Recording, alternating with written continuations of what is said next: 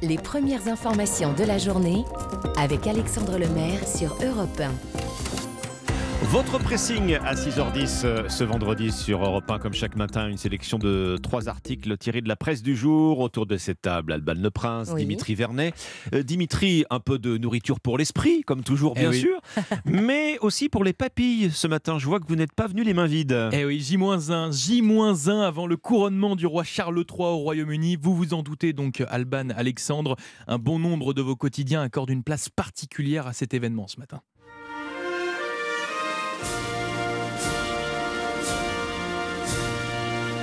Et vous le savez, on est dans le pressing, on regarde la presse d'un point de vue décalé tous les matins sur Europe 1.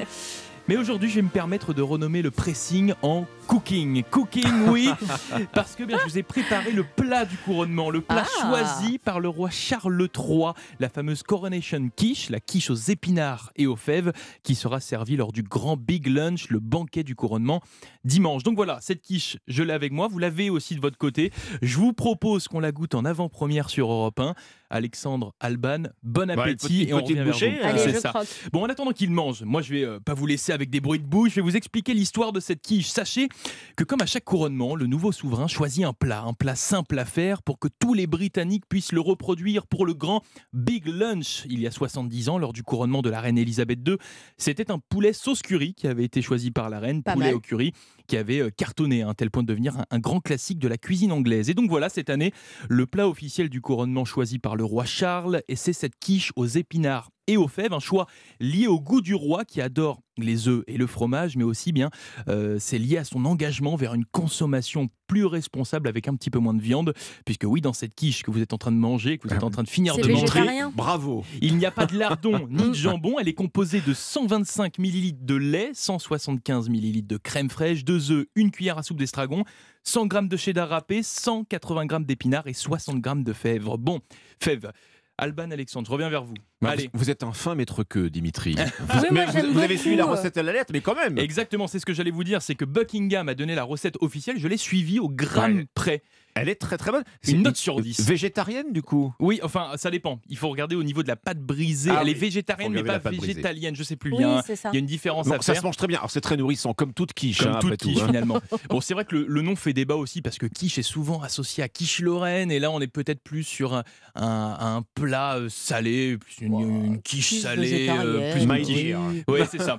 Non, ça Donc- se mange très bien. Donc voilà, Mm. bon, c'est la recette officielle de Buckingham. Elle sera servie lors du banquet dimanche et tous les Britanniques vont la manger lors du pique-nique de ce Big Lunch. Et donc vous pouvez retrouver la recette sur le site de Buckingham et on va vous la reposter sur europe1.fr. Laurent. Mariotte a du souci à se faire.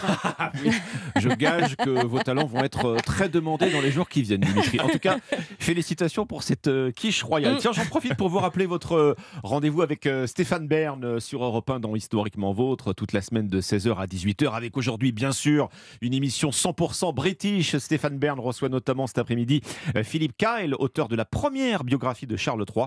On vous racontera aussi euh, les origines de Big Ben. Merci Dimitri. Plus près de nous, tiens, et de nos préoccupations quotidiennes, pour ne pas dire républicaines.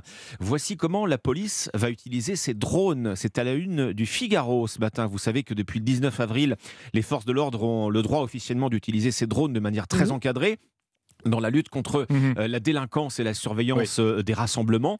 On en a vu il y a quelques jours hein, Oui, dans le ciel des manifs Mhm. du 1er mai. Figurez-vous que ce n'était qu'un petit avant-goût, puisque ces drones siglés police seront bientôt déployés par centaines dans toute la France.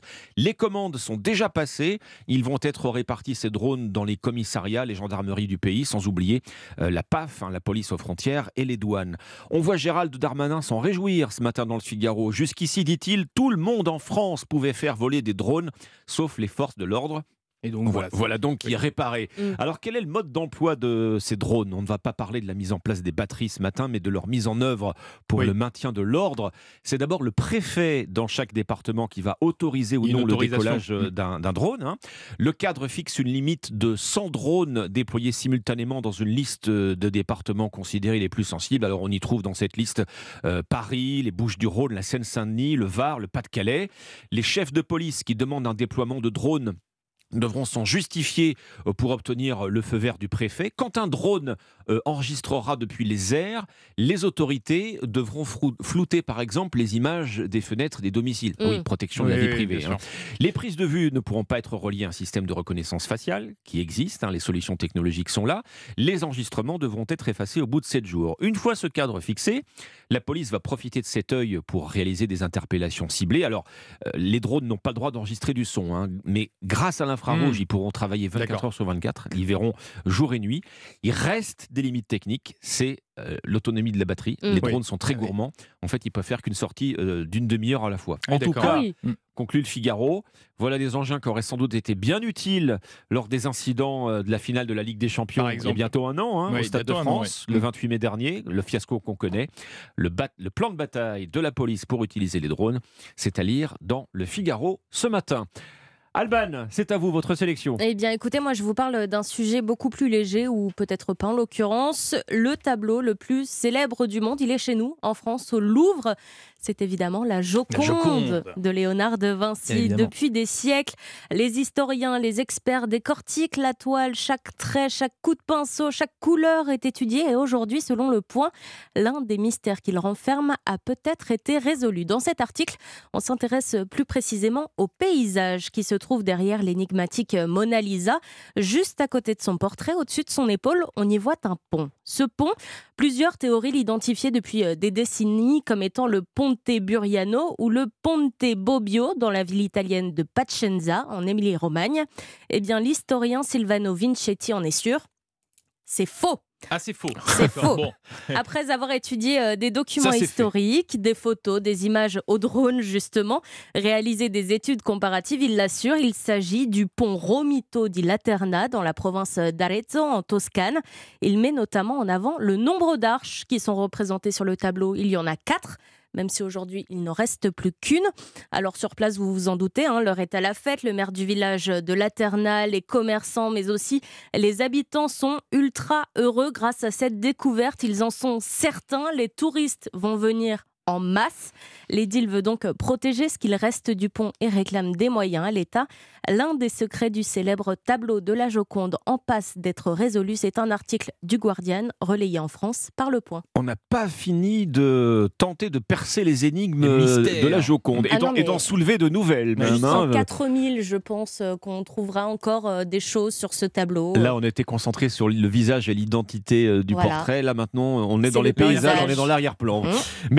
Alban Le Prince. Voilà pour votre pressing. Excellent vendredi matin sur Europe 1.